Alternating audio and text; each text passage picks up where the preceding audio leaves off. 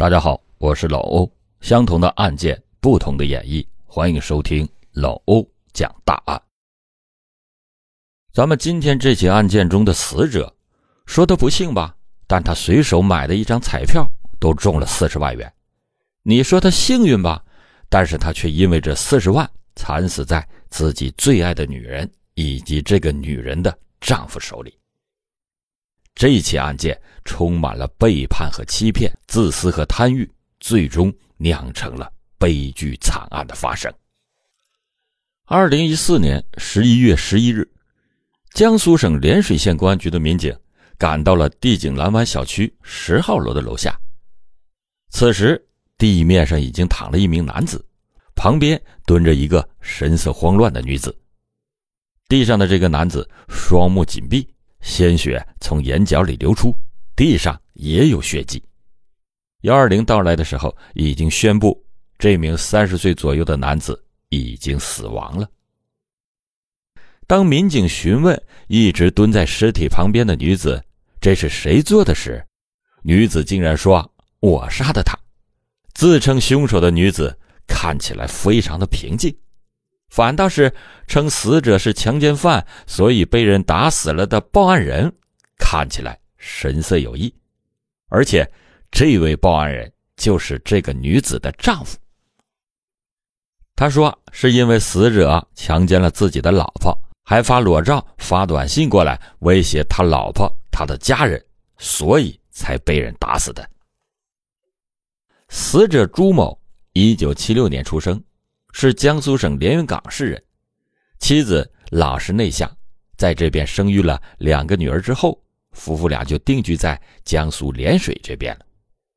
朱某平时就是在附近的菜市场以卖菜为生。虽然凶手的丈夫坚称死者强奸了他的老婆，警方也确实从这名被害人的手机里找到了许多不堪入目的不雅照，但是从照片上。两人亲密互拥以及神情来看，这些不雅照并不是在女方不自愿或者不知情的情况下拍摄的。随着种种证据的摆出，嫌疑人终于说出了真相。警方也没有想到，竟然掀开了两个家庭、两段婚姻平静表面下的不堪和丑陋。朱强和郑红娟两个人是在十几、二十岁时经过别人介绍认识的，一个十八，一个二十，在农村那是已经到了可以结婚的年纪。交往了一年，两个人因为女方怀孕而匆匆奉子成婚，但是这段仓促的婚姻并不像郑红娟想象中的那么美好。郑红娟贤惠能干，包揽了所有的家务。从结婚的那天起，她就开始了只有丈夫和孩子的家庭生活，每天都忙碌着洗衣、做饭、打扫卫生，照顾丈夫和刚出生的女儿。这个尽责的妻子并没有换来丈夫的尊重，朱强被郑红娟给惯坏了，变得懒惰，甚至不愿意出去工作，整天的无所事事。他对郑红娟的贤惠也变得习以为常，变成了理所当然。但是，郑红娟并没有想到，最让她痛苦的事情竟然还没有到来呢。丈夫脾气暴躁，喜怒无常。随着时间的推移，朱强的行为变得越来越极端。他不仅家暴，还开始在外面偷偷的约会其他的女人。一次无意中翻看了丈夫的手机，竟然发现了丈夫和别的女人的暧昧短信和亲密合照。郑红娟知道了丈夫在外面一直养着一个比她小很多的女人，年轻貌美。甚至有一天她回到家里时，就发现丈夫和那个女人在自家卧室的床上一丝不挂。郑红娟几近要崩溃了。这次夫妻俩大闹了一顿，郑红娟的质问不仅没有使得丈夫为她的出轨而感到羞愧，反而让郑红娟自己被暴打了一顿，捆起来吊着打。双方的父母都要求朱强无论如何不能把这个女人带回家里。朱强是答应了，但也只是没有把人带回来家胡混，在外面还是养着那个女人。郑红娟的性格懦弱，加上现在两个人有了一女一儿，双方的父母都不会同意他们离婚的，所以她竟然就这么强迫自己和另外一个女人分享着自己的丈夫。直到那个男人的出现，郑红娟才知道，原来她的人生还可以有另一面。郑红娟的生活就像是一个无底洞。无论他怎么努力，都无法填补这种空虚和痛苦。他开始感到自己的人生已经没有任何的意义。在这样的家庭环境中，谁都会逐渐变得沉默寡言，变得越来越胆怯和畏缩。郑红娟同样对自己的这段婚姻感到越来越迷茫。她想，等孩子一长大，她就立马和朱强这个男人离婚。但是，没有等到两个孩子成家，郑红娟就选择投向了另一个男人的怀抱。二零一二年，那时的郑红娟在菜市场卖卤菜，和朱某的摊位是紧挨在一起的。朱某呢是个老实稳重的男人，对郑红娟很关心，每天都会过来看她，关心她的生活和情绪。每次郑红娟被丈夫打了之后，朱某都会过来帮他搬搬货、清理清理摊位、扶他过街。这些好意和关心让郑红娟感到了温暖和感动，渐渐的，她就对朱某产生了好感。她知道，其实朱某对她也有着同样的感觉。朱某的老实和稳重让她感到很安心，他的关心和呵护让她感到很幸福。丈夫的殴打和出轨之后，这时朱红娟遇到的唯一一个港湾，不用再感到孤单和无助。虽然知道他们的感情是不被社会所接受的，因为朱某也有自己的家庭，和他一样，家里还有两个孩子，但是他没有办法控制自己的感情。郑红娟和朱某的关系开始变得越来越亲密。他们会在摊位后的小院子里相拥而眠，分享彼此的快乐和痛苦。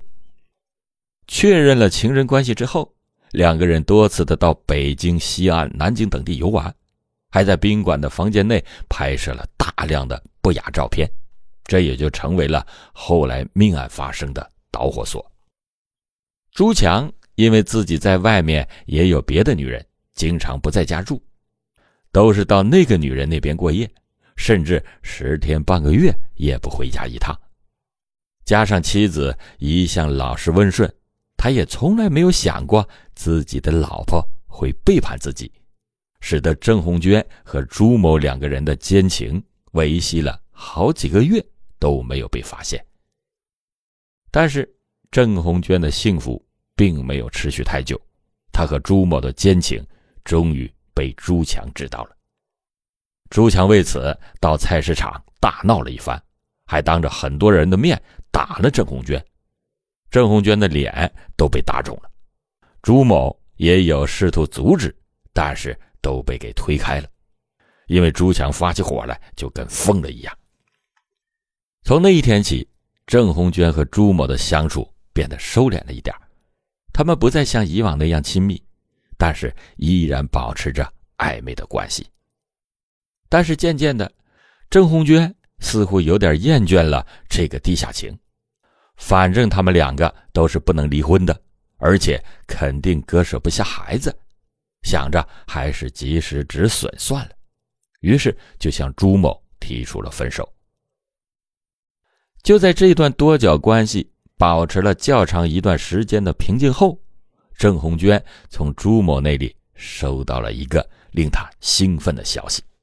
朱某中彩票了，而且还是中了四十万的大奖。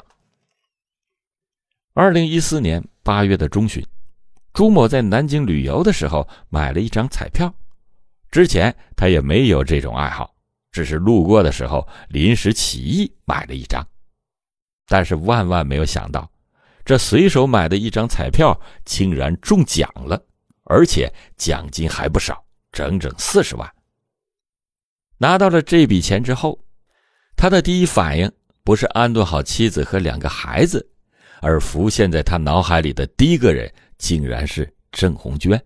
他希望挽回这个温柔善良的女人回到自己的身边。朱某想，这一下要是他和郑红娟在一起的话，那就不用担心经济问题了。朱某马上给郑红娟打了一个电话，说自己中了四十万彩票，让他赶紧带上身份证和银行卡到南京找他。郑红娟没有想到情人对自己竟然这么大方，二话不说带齐了证件就跑到了南京。没有人能抵得住四十万元人民币的诱惑，可见朱某对郑红娟是真的痴心一片。四十万元的奖金，扣除了八万元的税款，两个人在南京福利中心领取的三十二万元的彩票奖金，全部都给了郑红娟。两个人兑换了奖金之后，又兴冲冲的去逛了街，花了好几万给郑红娟买了很多的金银首饰。一天下来，回到宾馆，身上还有二十六万多块钱，朱某就毫不保留的。交给了郑红娟，但是当天晚上，朱某却做了一件让他后悔终身的事情。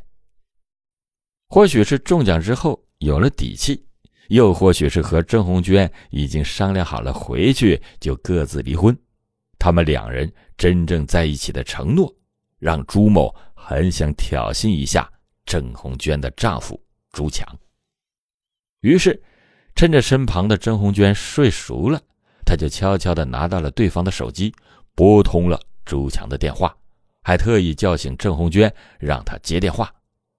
这就是为了暗示朱强，他的老婆现在大半夜的和另外一个男人睡在一起呢。朱强的占有欲那非常的强，脾气还暴躁。朱某还没有意识到自己的这个做法将会使得他人财两空。虽然郑红娟看到接通的是丈夫的电话以后，就匆匆的挂断了，但还是让朱强察觉到了蹊跷。原本郑红娟这次回家是计划离婚的，但是刚进门就看到了很少回家的丈夫出现在家里，还没等她说话，就被拽着头发暴打了一顿。郑红娟的反抗没有任何的意义。那张存着二十六点六万元人民币的卡，在丈夫的暴打下，她只能是乖乖的交出来，包括银行卡的密码、身份证、手机，全都上交给了丈夫。这一下，郑红娟失去了和外界联系的机会。二零一四年八月二十五日，郑红娟逃出来以后，向涟水县人民法院提起了民事诉讼，要求与朱强离婚。谁知道这个决定却遭到了所有家人的反对。郑红娟的父母家人的思想比她还要传统，即使女儿长期受到丈夫的家暴虐待，这对夫妻都已经双双出轨了，还是不肯同意女儿离婚。而且郑红娟和朱强已经有了两个孩子，小儿子才六岁，不能没有妈，更不能有后妈。当时都快开庭了，郑红娟又后悔了，一大早的就跑去法院撤诉。他不想为了二十万抛家弃子。但是另一边的朱某离婚的手续办的却是非常的顺利。朱某的妻子对丈夫外遇很快就接受了。二零一四年十月份，离婚手续办好之后，朱某才发现。自己从南京回来之后，就再也联系不上郑红娟了。这时的朱某开始怀疑，自己不会是跑了和尚又跑了庙吧？郑红娟人间蒸发，最失望的那就是朱某了。多番寻找都联系不上郑红娟，于是他就拿着当初两个人在一起时拍的一些亲密照片，发给了郑红娟的手机。终于逼他回复了。这时，朱某才知道郑红娟已经被朱强给软禁了起来。当初中彩票那二十几万也落到了朱强的口袋里。为了把自己的钱给拿回来，朱某屡次三番的用发裸照这个手段逼朱强出面还钱。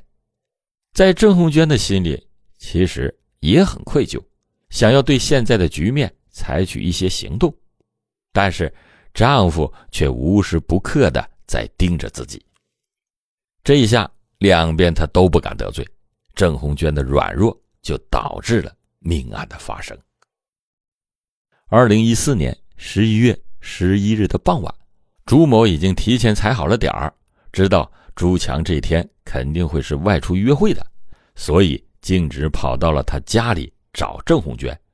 郑红娟已经从猫眼里看到了来人就是朱某，但是自己身上没有钱，不可能还得了那二十多万元给朱某。加上这段时间，朱某老是拿裸照威胁他说要发到网上，郑红娟的心里也很有火气，所以死活不开门。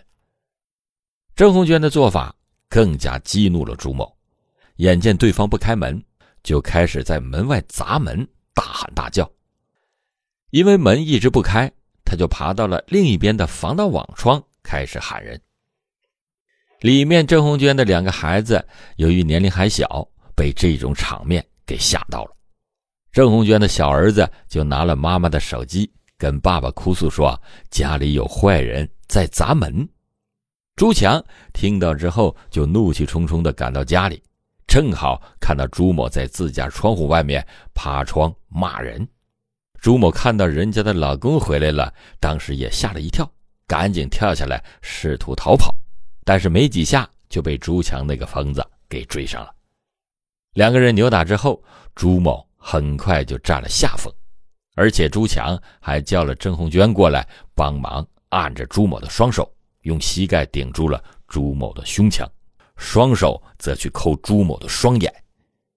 因为疼痛，朱某不断的发出吼叫，要瞎了，要瞎了，引起了周围群众的报警，但是无奈。警方赶到的时候，朱某已经因为胸腔压迫窒息死亡了，而朱强则提前让妻子郑红娟往手上抹了点血。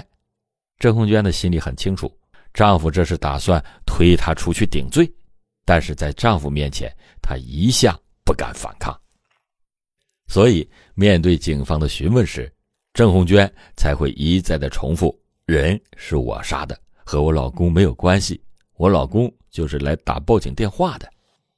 一场打架演变成了夫妻二人协同杀人的命案，案子真相大白，朱强因为故意杀人罪被判处死刑，缓期两年执行；妻子郑红娟被判处有期徒刑十年。一张小小的彩票引出了一场激情的惨剧，在这场冲突中，三个人。全都是输家，没有谁真正赢了，或者说两个家庭的其他成员输的更多更惨，他们都被这场暴风雨无情的袭击，无一幸免。好了，感谢您今天收听老欧讲大案，老欧讲大案，警示迷途者，唤醒梦中人。